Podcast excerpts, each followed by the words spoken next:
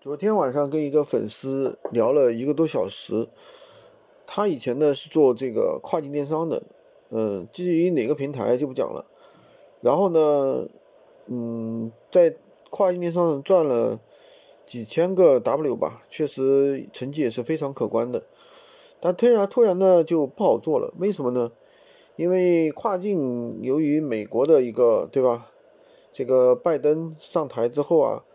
对于这个很多的这个政策进行了一些改变，对于国内的这个邮费啊，从中国出去的邮费加高了很多，啊，所以说，嗯，这个呢，它的市场环境非常的恶化，很多跨境电商的商家都已经不做了，撤出了跨境这个市场，因为跨境这个东西怎么说呢？它确实，呃，它赚的不是信息，它赚的是一个地域差。那么国内，比如说十块钱的东西，你卖到国际市场可能十个美金是很正常的。但是呢，这中间的话，运费其实很高，十个美金有可能运费就是七个美金，对吧？运费确实是比较比较高的。那么，呃，这个东西怎么说呢？其实跨境现在相对于闲鱼来说的话，跨境其实已经没有那么香了，因为现在这个国际市场。的一个变化，对吧？这个公平的一个环境已经不存在了，反而是闲鱼呢，它属于一个国内市场，是吧？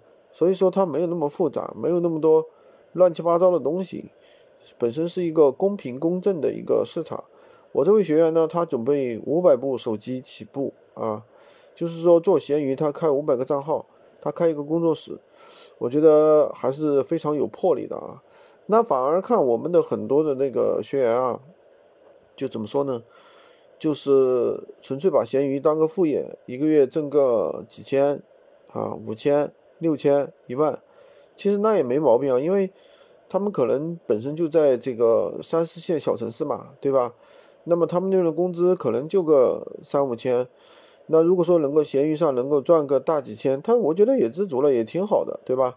但如果说真正做过事业、见过大钱的人，他可能就不会满足这一块，那么他就会去选择开更多的店铺，对吧？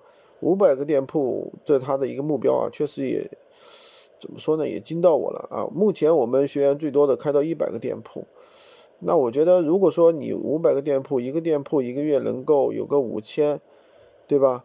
那五百个店铺的话，一个月收入还是不少的。呃，这个还是取决于你怎么去运营吧，对吧？所以闲鱼无货源这个项目看上去虽然小，但是确实是真正能够让我们赚到钱的。呃，你赚小钱有小钱的赚法，你想赚大钱也有赚大钱的赚法。